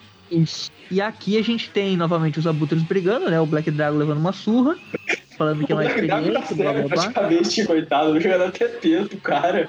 É, tá tomando um pontapé, né? Ah, E aqui, ó, essa cena do Aranha pulando em cima do Adrian Toons é uma, um painel do Steve Ditko na Homem-Aranha Anual 1, na Amazing Anual 1. Que Ah, é a Flash page dele, dele enfrentando o Abutre original. É justamente esse painel bem parecido com essa, com essa cena aqui do Aranha pulando por cima dele. A estreia do Sexteto Sinistro que teve a brilhante ideia de enfrentar o Homem-Aranha um por um. Exato, e o Abutre é a primeira vítima, né? Não, não, a primeira vítima foi o Craven. O Abutre, na verdade, foi a penúltima. O Craven foi o primeiro? Foi o Homem-Aranha, nem Não, foi o Electro, o Electro na usina. Foi o Ah, Electro não, na é. Primeiro foi o Electro, depois foi É. o Craven. É, tem razão, é verdade. O Abutre foi, foi no final, mas... Ah, bem, igualzinho. Eu tô olhando aqui, ó. É, né? Quadrinho. É. Só faltou os prédios de Lego lá embaixo que tá. Uhum. Uh, e daí o, o Aranha consegue derrotar os dois meio que junto, né? Batendo com um idiota em outro idiota, né? Como diria o. O filho da puta, filho da puta. Isso, dando uma-. Com outro filho da puta, isso como o Maurício fala, né? E daí ele derrubou os dois ali, né? Aham. Os dois caíram, os Inclusive, dois derrotados. pode voltar pro apartamento.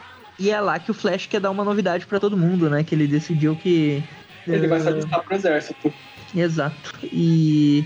E ele até chama o Peter de, de Peter e não de Parker, como ele chamava antes, né? Isso é tipo para. equivalente ao, ao Vegeta chamar o Goku de Goku e não de Kakaroto, né? É. Opa, não, Peter. Tá. Isso. E, e daí ele fala, ah, o Harry tem razão, você é legal e tal, é talvez. meu amigo. Não, ele fala, talvez o Harry tenha razão. O que eu duvido. Mas, Sim, ele sempre tem essa coisa, né? Mas tipo, depois que ele volta da, da guerra, eles já são amigos, né? Então meio que aqui ele deu um ponto de, de virada. Uhum. Ah, e daí ele fala que vai se alistar, né? Que vai pro Vietnã e tal. Que ele não vai ficar jogando futebol a vida inteira, que isso não vai dar, levar nada. Jogando futebol americano, né? Que ele é atleta e tal. E então ele tem que ter algum propósito e ele se alistou no exército e vai, e vai servir, né? A edição termina com, uma, com um pedacinho da roupa do Homem-Aranha jogada e aquela figura de casaco de pele caçadora pegando a roupa e dando uma cheiradinha nela. Opa, tem alguém aqui, né? O Aranha passou por aqui. parece, parece aqueles stalker de filme de vizinho que fica cheirando a roupa e olhando pela janela assim. Aham. É, esse cara é um stalker mesmo, né? Na definição original, né? Ele fica na espreita sempre. Esse cara é o, é o stalker mesmo. Essa cena do, do Flash falando que vai se alistar pra todo mundo, eu acho que é extra também, eu não lembro dela na, nas edições originais. Ele menciona que vai pro exército e tal, mas eu não lembro dele mencionar numa reunião pra todo mundo. Eu acho que é. Só não tenho certeza em qual edição que, que tem essa revelação. É ali por perto, é um pouquinho antes da do Craven. Então ali acho que é na 47, talvez que ele mencione. Deixa eu olhar aqui, eu tô com elas abertas aqui. Eles fazem a festa ali justamente pra, pra despedida do Flash, né? Pra, porque o Flash vai se alistar. Tá certo. Deixa eu só ver se tem a cena dele revelando. Então é antes da do Craven. Acho que eles só falam que o Flash vai e já era. Ele fala, ah, o Flash, vamos ter a festa pra despedir do Flash. Pronto. Ah, é na, na da inauguração do apartamento lá. Que da do Shocker lá que eles falam. Que o Flash fala. Bem, agora nós vamos para a última edição de Homem-Aranha Azul. Essa saiu, essa deu uma atrasadinha. A data de capa é de abril de 2003, tanto que aqui no Brasil, essa edição, as últimas edições elas saíram em novembro e dezembro de 2002, e essa só saiu aqui no Brasil em março de 2003. A equipe criativa de sempre, a- o nome e o título dessa história é de cor- aqui no Brasil é de Corpo e Alma. Isso. E é uma referência ao diálogo que a gente vai ter aqui nessa edição. E a primeira imagem da capa, aí eu já falei, né? Eu falei dessa daqui, eu falei dessa imagem uh, no podcast. hum, Eu falei no grupo, se eu não me engano, que é uma das minhas capas favoritas do Steve Ditko. Essa capa aqui é da Amazing 29, 30, uma delas 29. lá. Que, 29. 29, né? É, que é um confronto do escorpião que ele enfrenta ele embaixo da água e tal. Uhum. E é essa capa aqui, essa aqui é, é uma referência interessante. Já que tudo referência, eu tava procurando essa outra do Octopus pra ver se eu achava. Eu acho que nessas páginas aqui o, o A GC roupa do ter chegado. Octopus aqui é a antigona, né? Aquela que era toda verde Ah. ainda, não tinha nem Aham. os traços amarelos. Então Uhum. deve ser da época do Dítico também. Ah, Essa, acho que essas duas páginas foram. O GC deve ter chegado no dia que falou. Ô Jeff, eu queria muito desenhar o, escorpião e o Dr. Octopus nessas edições. Você pode me dar uma força? Aí, beleza. É. Aí fizeram Mostrou essas. O Craven analisando os confrontos do Aranha, né? Assim como ele tinha analisado do Rino, do Escorpião, do Uhum. Abutre. É, com que todo o ritual, basicamente. Todos os totens. pra uma arpina espia alguns fãs do Homem-Aranha. eh, os Tot, é, os Tot. Eh, e daí ele falou que observou todos e aprendeu com os erros deles e que agora começa a caçada. Pois é. É, nessa- A partir daqui, se você ainda não adivinhou que era o Craven, tá de parabéns. É. É, Uma pena que ele abandonou o uniforme azul aqui nessa edição, né? Já volta pro original, queria, queria É, ver ele. é verde, não? Era verde, não? Não era azul? Não, não, era azulzinho mesmo. O verde é o das edições do Casar lá que a gente comentou, É, mano. então é, é dele que eu tô falando. Tá. É, aquele lá é. é, colocaram daquele jeito. E aqui a gente tem uma cena extra bem interessante, que é meio que o plot twist do, da HQ, né? Que é o Peter recebendo uma mensagenzinha num coraçãozinho. Uhum. O É, Seja Meu Namorado, basicamente, com uma carinha feliz azul. E o Peter acha que é da Tia May, né? Um detalhe que nessa edição o Peter ele empresta pro Harry a loção de barba dele. E Sim. isso vai trazer uma mudança em relação ao original nessa, nessa história. Porque a loção. Ah, tu diz da, O Kraven- do- o em Kraven relação tá ao Craven, né? Não, creio É. que eu sei. Sim. Uh, a- aqui o, o- É engraçado, né? O, o Peter fala, ah, acho que é da Tia May isso daqui, né? E o, o Harry fala, ah, podia ser pior, podia ser do Flash, né? Daí sim, ele usa aqui a loção de barba do Peter. Então, meio que isso atrapalha o faro, né? É. Aí já tem a festa de despedida do Flash, né? Que ele vai pro exército e tal. Todo mundo começa a chegar. Primeiro chega a Gwen. E aqui a Gwen e a Mary Jane estão com visuais diferentes da original, que na original é aquela clássica roupa estampada lá da, da Gwen, que tem a cena dela dançando, feita pelo John Romita e tal. E a Mary Jane com a roupinha quadriculada xadrez, né? E aqui elas estão com os vestidos e tal, tá, tá diferente o visual. Mas é a mesma festa ali. Daí chega todo mundo, chega o Flash, inclusive com a roupa já do exército e tal. O Peter já vira o porta-casaco da festa. É, o Peter começa a ficar com um monte de casacos ali. Me serve de, de cabide. E daí o Harry recebe uma ligação do pai dele, né? Falando que ele está melhor e ele pensou em aparecer lá e tal. E ficou feliz que o Peter estava lá. E ele perguntou dele. Estranho, né? Ah, o Peter não ficou feliz com isso, não. É, o Peter estranhou o que, que é isso que esse cara quer. É, o Peter ele comenta aqui que ele basicamente não acredita muito nessa história de amnésia ainda. É, e era basicamente o, o cara que sabia a identidade dele, único, né? Entre Aham. vilões, heróis, entre todo mundo. Uhum. Ninguém mais sabia nessa época, nem, nem aliado, nem, nem inimigo. Só a Mary Jane, mas ele nem sabia que a Mary Jane Jane sabia. offspring, né? A Mary Jane sabia e ele não sabia que ela sabia, então É. ficava nervoso. É, aí o Flash dá um, faz um discurso bem meia boca lá, né? E enquanto isso o Peter olha pra um lado, tá a Gwen, a Mary Jane nota que ele tá olhando pra Gwen, e daí o sentido de aranha dispara. E, e aí chega ele quebrando a janela, o, o vilão, o Craven do caçador. Que tá com aquela calça colante de leopardo e sapatilhas de balé, inclusive. Isso, o Aquele clássico original dele. dele, né? E É. aqui ele estreia os raios mamilares, né? Na edição original, lembrando que é aqui, né? Que, é, que, ele, Uhum. Que ele está com o seu novo aparato aí, que é o raio que sai do olho do, do leão ali, da, Que susto. Aham. da, do olho do leão da, da roupa dele, né? Do, do casaco lá. Casaco Mas, verde lá. Sei. ou do mamilo, né? Ou depende como você quiser interpretar, né? Às vezes sai do mamilo e os olhos estão lá só pra disfarçar. Mas enfim, o, aqui o Kramer ele chega atrás do Homem-Aranha, ele já desce a porrada em todo mundo, e pelo cheiro da loção com as barbas baratas do Peter, ele conclui que o Homem-Aranha é o Harry Osborn. O que entra em conflito lá com uma edição original, que nessa edição ele invade a festa porque ele tá atrás daquele pagamento que o. Norman Osborn tava devendo pra ele e ele pega o Quer Harry dizer, e ele-. O, o Norman Osborn tinha contratado ele pra vencer o Aranha. Ele não conseguiu vencer o Aranha, ele decidiu primeiro cobrar o pagamento, né? E depois ir atrás do Aranha. Tem uma edição posterior que vocês vão, vão lembrar aí, que até, se eu não me engano, tem desenhos do John Romita também. Saiu lá durante a saga do Clone, que é uma lembrança do Ben Halley e tal, que é Spider-Man 1996, um especial lá, anual 96, uma coisa assim, que Craven ainda tá atrás do, do Harry para cobrar esse pagamento também, se eu não me engano. E ele e o e é na edição que o que o George Stacy descobre que o Peter é o Aranha. É uma edição que saiu na na abril, fala como é que é o nome? Já digo para vocês o número, que é uma edição também aí só por curiosidade que tem esse mesmo também revisita essa mesma época aí. Ele, o Craven inclusive invade uma festa também e vai atrás do Harry e do e daí o Peter aparece, né? Que é é essa daqui, Homem- é Spider-Man anual 1996, que que é Blast from the Past e tal. Essa edição ela no Brasil, ela também é estilo flashback, estilo essa Homem-Aranha Azul. Ela saiu no Brasil na Homem-Aranha ãh, 102 da na Teia 102 da Abril, que é uma edição que tem o Ben Haley na neve assim na frente Uhum. fala revelações surpreendentes sobre o passado do Homem-Aranha e tal. E, e ali menciona nessa história que foi os primeiros dias de namoro do Peter com a Gwen, que é o que casa aqui com essa história. Casa com Homem-Aranha Azul também. No caso, com Homem-Aranha vermelho.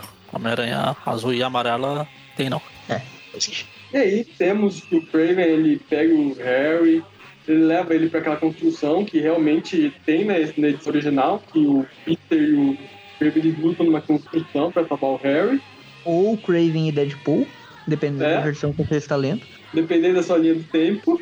O Harry até dá uma ajudinha na luta, ele pega um vaso e quebra na cabeça do Kramer, só que não adianta muito não, não atrapalhou. Ah, o provavelmente é um daqueles vasos dos trapalhões que não apaga a pessoa se acertar ela. E nesse, nesse momento o Norman aparece, né, pra ajudar o filho dele, uh, querendo, querendo saber o que, que o Craven tá atrás dele e tal. E daí o Craven já olha pra ele aí, peraí, você é o Norman, então aqui o Craven ele também queria o pagamento. Ele já tinha mencionado nas edições anteriores lá que ele tava de atrás do Norman também, né? Tudo bem de verde, na verdade, mas que ele poderia tratar com o Norman. E daí, tipo, ele já vira atenção pro Norman, peraí, eu tenho assunto pra acabar com você, né? E daí o Aranha aparece e, e pega ele distraído, né? E dá uma porrada nele e derrota ele. Uhum. Aí o Norman ele dá uma agradecida lá pro Peter E super ele até menciona ali, né, pro Aranha, ó, que o Duende Verde me pagou pra matar você e eu tenho que honrar o contrato, né? Uma dívida de honra. Uhum. Como já diria o grande Thomas Fireheart, né? O Puma. E a sua dívida eterna de honra. Aham. Aí, Bruma. aí o Kraven ele paga lá com o soco. Assim, ele tomou um soco na cara, mas ele não apagou imediatamente. Ele ficou ainda um, é, um pouquinho, depois ele apagou. O Norman agradece, todo animado lá pro Peter, lá que ele salvou o filho dele e tudo, mas depois a memória, ele já começa a sentir aquelas dores de cabeça da memória voltando. Só que nessa hora o Homem-Aranha já foi embora. E daí ele começa ali, né, que... ah, e daí depois ele fala até que ele descobriu, né, que todos, o Rino, o Lagarto, tudo isso foi meio que planejado pelo Craven. Como ele descobriu, eu não sei, né? Ele menciona no recordatório aqui que ele descobriu que os vilões que ele enfrentou nessa minissérie foram arquitetados pelo Craven. Aí eu realmente não sei como, não, não vejo de que forma, a não ser conversando com o próprio Craven Eu- né? Eu acho que. Eu tenho uma teoria, eu acho que isso provavelmente estava naquele diário do Craven quando ele se matou.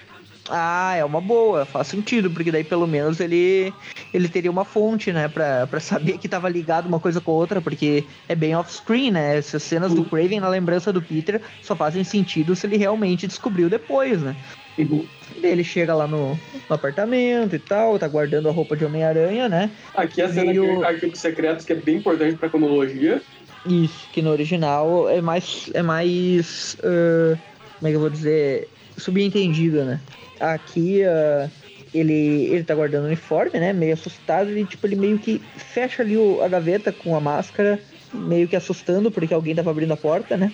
Uhum. Daí a Gwen chega e ela pensa que ele tava se vestindo, né? Na verdade ele tava tirando uniforme. Uhum. E daí ele ele fala ali que já ia se deitar e tal, que foi muita confusão por uma noite só e blá blá blá. Eles comentam sobre a Gwen, ela pega aquele cartão de Deus Namorados que ele recebeu, pergunta sobre ele. Ela pergunta se ele leu, aí ele fala assim, e, e. Aí ela. A Gwen decide ser bem direta. Ela pergunta, Peter, você quer ser meu namorado? Aí eles se beijam. Aí como o Peter ele diz aqui, é nessa, foi nesse momento que a Gwen ganhou ele de corpo e alma. Daí o título desse, de- dessa história. É, e basicamente, então, aqui que os dois começaram, tipo, eles estavam juntos, né? Meio que ele aceita, né? E daí eles, a partir então ali da Homem-Aranha 49, a Amazing 49, que basicamente eles são namorados, né? É. Oficialmente. ah, e daí, realmente, a partir daí, a relação deles é bem mais próxima e tal. Nos quadrinhos, o primeiro beijo deles demora um pouquinho mais, né? Ele ali pelas 50 e poucos, é, é É. perto da edição do, do Mistério ali, do- dos dois abutres, inclusive, né? É, se bobear, ela beija o Flash antes, não. Não, não. Não, foi- foi depois, não, não. Não adianta tirar esse corno do, da testa do Peter, não. O primeiro beijo deles foi na Teia do Aranha da Abril ali, ou na 4 ou na 5, eu acho que foi na 5, que é da, do Abutre, do Mistério, por ali. Foi, foi um pouquinho depois daquela história do, do Capitão Stacy desmemoriado, eh, quando tem a máquina lá do Sim, o primeiro beijo é que a gente viu, né? Eu Ah, sim, que a gente viu, no caso aqui tem esse... Tem o Capitão States com ciúme lá. Não, não diz de quem. Exato, é esse mesmo, esse aí. Ali foi o primeiro que apareceu, mas, tipo, o Peter não estranha tanto, o que dá a entender que, tipo, eles já estavam juntos mesmo, né? O beijo não foi tão, ah, tão assim, como se fosse a primeira vez impactante, né? Então, meio que já tava subentendido que eles estavam juntos desde, desde antes. Tanto que a Mary Jane já tá com o Harry nessa época, a- nessa época, né? Então, meio que já estavam os casais bem divididos, justamente depois dessa edição da festa aqui. Foi uma boa adição do Jeff Loeb colocar que foi aqui exatamente, porque é bem aqui que as coisas começam a ficar mais certinhas, né? Porque antes disso o Peter tinha várias edições aí que a gente comentou que ele tava sendo com a Mary Jane e tal. Ah, e aqui realmente ele fica mais com a Gwen a partir dessa edição. E agora vamos pular alguns anos do presente. Aí vemos azul, que essa né? história. Aham. Aí vemos por que Volta toda essa azul. história é narrada pelo Peter Parker. Exato, ele está lá na casa dele, né? No porão, quer dizer, do sótão. Não, não, é porão mesmo. Ou é sótão? Ah, não, não, é sótão mesmo, é o sótão. Sótão lá em riba. Uhum. Aí tá lá falando, que, né? que o. E aí a gente descobre o que, que o Homem-Aranha faz em todos os dias dos namorados, mesmo já estando casados nessa época. Ele se tranca no porão pra gravar esses áudios, esses podcasts sobre como ele conheceu, sobre O como Gwen. ele. Gwen Cash. É, o Gwen Crash sobre como ele e a Gwen começaram a namorar, o I Met Your Gwen. Não, não, não, melhor, melhor. Ele não tá gravando podcast, ele tá usando outra rede social. Tá E gravando aqui- Snapchat. É, o, o- a rede social é o filme do Peter, aquele, né? Do, do Peter com o Lex Ah, é o Luthor. outro Peter lá. Peter com, É. com o Flash. Não, como que é o nome do Lex, Lex Luthor? Luthor. Ah.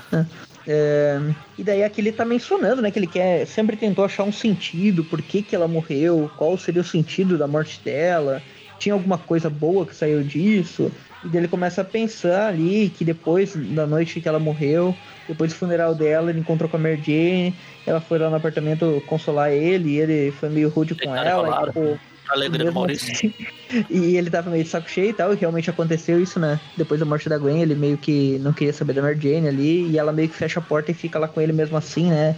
Fica É. quieta lá, só pra acompanhar ele ali no luto dele. E, e daí ele menciona ali, né, que a Mary Jane e ele não teriam, nunca teriam tido nada se a Gwen ainda estivesse viva, eh, principalmente porque os- a morte dela abalou os dois, e os dois meio que mudaram a forma de ver o mundo que acabou aproximando eles e tal. É. A Mary Jane, ela meio que percebeu que a vida não é uma festa no instante que a Gwen morreu. Isso chega a ser comentado em outras edições do futuro também, pela própria Mary Jane. E aqui daí a Mary Jane chega, né? Ela conversa com ele lá e tal. E ela só foi conversar com ele e tal. E daí, tipo, ele fica meio constrangido, né? Tipo, ah, não era pra você ouvir Fica com medo da esposa ficar brava com ele pelo fato dele passar o dia dos namorados com a namorada morta em vez de com a esposa. A cara, cara do Peter nesse quadrinho que ele tá. "Oh, Meu dia nesse tava há muito tempo, tá meio. Parecendo aquelas caras que ficou chorando com a cara de. É, ficou meio estranho essa cara aqui dele. Tá meio metade na sombra, né? Daí ficou meio, meio estranho. É, a Mary Jane ela fala, ó, ô Peter, me faz um favor. Diga pra Gwen que eu falei oi que eu sinto saudade dela. E vai embora. Tá fazendo mesa branca agora? E, o- e daí o Peter, ele. Ele termina a gravação ali, né? E fala que está se sentindo triste e tal. E daí ele menciona a cor, o negócio da cor do azul e tal, né? Que, que a gente tinha falado lá no início, que é meio que tipo o título da história inteira aqui, né? Aham. E é, o azul ele significa melancolia lá nos Estados Unidos, como eu comentei. Aqui mexe também com o gênero musical blues. Aham. É, inclusive blues se chama assim por causa disso também. É, exatamente. A cor foi inventada por causa da, do gênero musical. Aham. E termina com ele terminando a gravação, né? Da... Que essa é a sexta fita, o que tudo indica ali, né? Então, levando que a Gwen morreu lá na. Olha, pra morte da Gwen pra saga do clone original tem dois anos. Então, nesses primeiros dois anos, ele provavelmente não gravou nada. E depois tem mais cinco, né? Até, a saga do clone. Aqui são, são seis edições. São seis edições da Homem-Aranha Azul. Eles puseram seis edi- fitas. É, pode ser, faz sentido. Faz mais sentido isso do que o que falar que é uma pra cada ano, pra cada dia dos namorados, porque isso não faria sentido. Porque levando em conta que a Gwen morreu, daí até a- o surgimento da Gwen Clone foi dois anos, né? Que ele menciona nos quadrinhos. Ah, e depois, até a saga do clone original, daí é mais cinco, seriam sete anos. Mais até o período dessa edição aqui, no mínimo um ano. Então, seriam oito anos de diferença, né? Dessa história aqui pros acontecimentos lá, né? Mínimo, oito ou nove. Então teriam mais fitas, né? Ou alguns anos ele não fez essas fitas. Mas faz mais sentido realmente ser uma para cada uma das edições, né? Faz um, um pouquinho mais sentido mesmo. Ele tem as fotos da Gwen e do Peter ali na, em cima da, da gravação, né? Da, da fitinha. Bem, e aqui nós terminamos as edições de Homem-Aranha Azul. Já descobrimos agora porque essa é uma edição de Dia dos Namorados. E vamos para as notas. Ah, o certo de- nos dias de namorado é você ficar lembrando da namorada morta, mesmo com sua esposa lá embaixo. Tranque no porão e fica lembrando da namorada morta, da- das suas ex. É, mas é o dia das namoradas, não das esposas. Ele tá certo. Verdade. Aí, vamos para as notas agora. A Gwen é a namorada do Peter. Quer dizer, ela morreu sendo namorada, eles não terminaram, então nunca deixaram de ser namorados. Ixi! Olha o plot twist. Faz sentido, né? É, é assim que funciona. Então, notas agora. Beleza. É bom que é uma nota só. Uhum. É, Alguém tá com a da Salvate aí? Eu tô com o original dos Estados Unidos aqui. Tem a- detalhe que tem até aqui um- uns painéis mostrando comparações lá de edições dos anos 60 com o trato da Homem-Aranha Azul mesmo. Um detalhe sobre esses extras é que o Tim Sale comenta que ele desenhou a Gwen Stacy baseado na, numa ex-namorada dele também. Morreu também? Pescoço quebrado?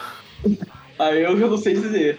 Ou ele vendeu? Eu tinha isso aí. Aqui, ó. É a, é a Stephanie o nome dessa namorada que ele teve. é, não tem uma foto dela?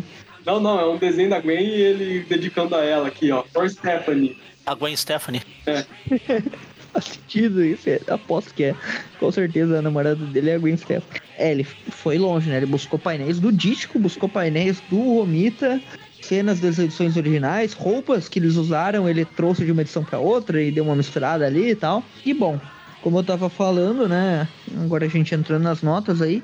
Esse é um ponto da história. que Eu sou meio aficionado por cronologia, eu gosto de, de notar essas diferenças, essas coisas assim, Quem né? percebeu? Eu não diria inconsistências, seria uma palavra que faria sentido, faria. Mas como é uma história narrada, eu acredito que essas liberdades podem ser tomadas, então eu vou passar um pano porque a história é boa. E eu acho que é bem. Ele pesquisou, deu pra ver que ele leu o original, que ele fez um negócio muito baseado no original. Pegou as histórias e deu a versão dele ali, da versão do Peter também, como dá pra, dá pra se dizer, né?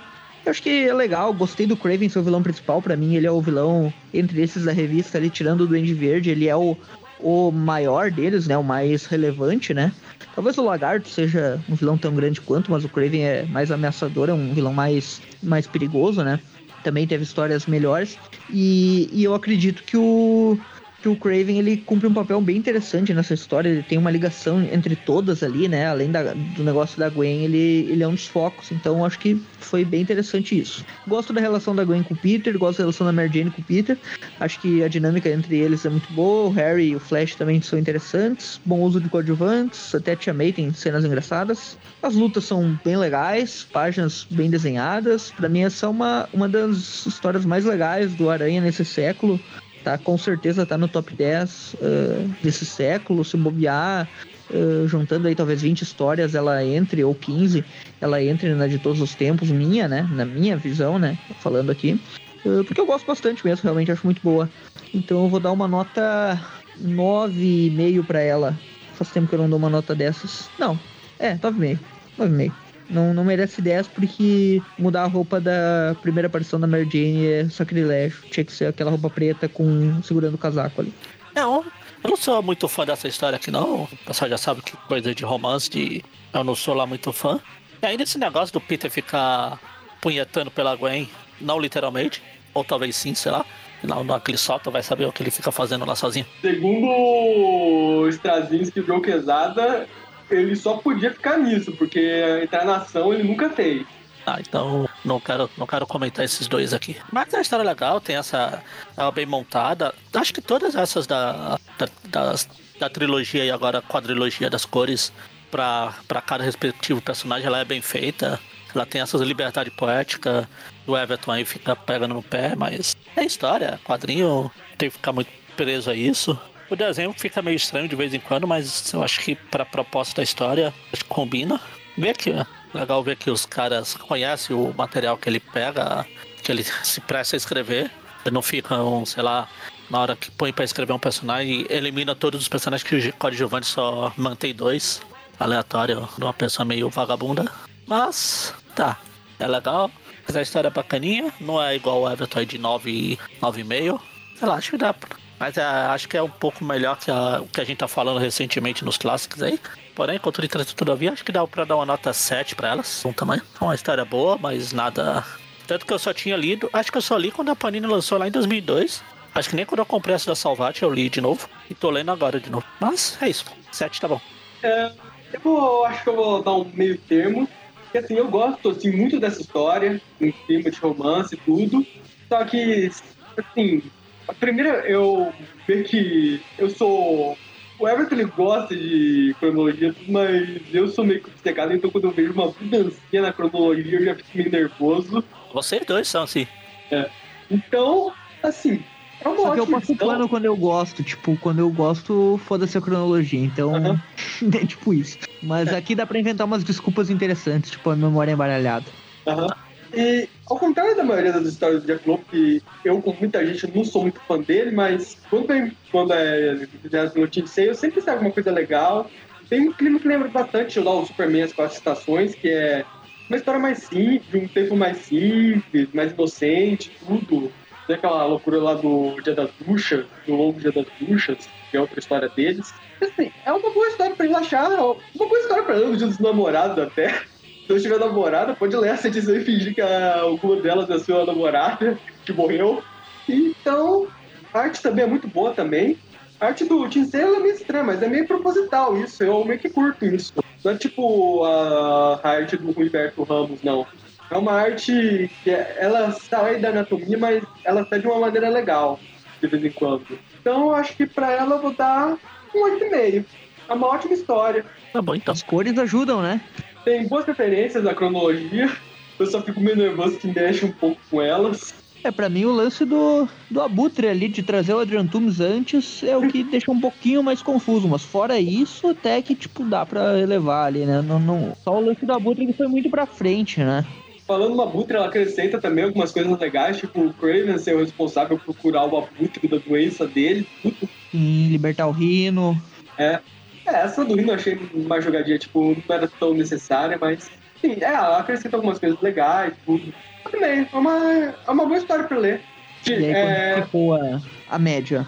a média ficou 8,3 e tá pra aproximar para 8,5 fitas do Peter relembrando do fitas do Gwencast. Aham. 8,5, então acertou a nota, né? É uma boa nota. E Tá é certo. isso. Esse foi o nosso especial de Dia dos Namorados e dependendo da data que vai sair esse podcast, só deve ser amanhã. Temos o nosso o podcast Aracnofan. Nós temos um padrinho, se quiser colaborar. Temos um grupo no Facebook também, temos uma conta no Twitter e temos vários podcasts. Temos o Tube Class e o Classic, que analisa história de antigamente, com o Magari, inclusive. O Everton Eu não- também. Se não me engano, já entramos nos infames anos 90 lá. Já. Os pais do Peter acabaram de aparecer. Foi, nossa, já, já chegou na parte maravilhosa dos anos 90. A parte então. boa, a parte boa já, já tá indo embora. Não, a parte boa eu tava gritando. Meu Deus. E no, nas sextas-feiras nós temos o nosso Tweet View, que é o que vocês estão ouvindo agora, que são as histórias mais recentes do Homem-Aranha. Com exceção dessa, que é um especial, né? Então, para os velhos essa ainda é uma história recente, mas para os novos isso já tem 20 anos, então já é velho. E analisamos as histórias que estão saindo agora na Marvel, que estão agora mesmo nas bancas. Se você puder, você pode até comprar a edição na banca e ler ela enquanto a gente comenta ela. Tipo uma, uma edição do diretor. Só que elas não são dos diretores. E no, na última Uma noção, sexta-feira. né? É. Essa história é tão velha, cara, que quando eu comecei a colecionar série Homem-Aranha em 2010, basicamente o casamento do Homem-Aranha no Brasil tinha a idade que essa história saiu no Brasil hoje. Então, é tão velha quanto, né? Quem tá lendo hoje, ela tem os mesmos 20 anos que, que tinha casamento do Homem-Aranha quando eu comecei a ler eh, e colecionar série em 2010. Então, meio que, realmente, né? Tá passando o tempo aí. E na última sexta-feira do mês, nós não temos o Trip View, nem o Trip View Classic, mas temos o Tripcast, que é quando a gente comenta algum assunto relacionado ao Homem-Aranha, de uma maneira mais livre também, e normalmente com uma equipe maior. E é isso. No geral, é isso. Esquecemos de falar que o Breno foi abduzido pela história. O Peter esqueceu que ele participou e tirou ele da história, quando tava contando a história. O Bruno tá lá desmaiado da neve até agora. E é isso. Boa noite, ou bom dia, ou boa tarde, né? Dependendo de quando você estiver ouvindo esse podcast. E até mais. Falou. E até mais.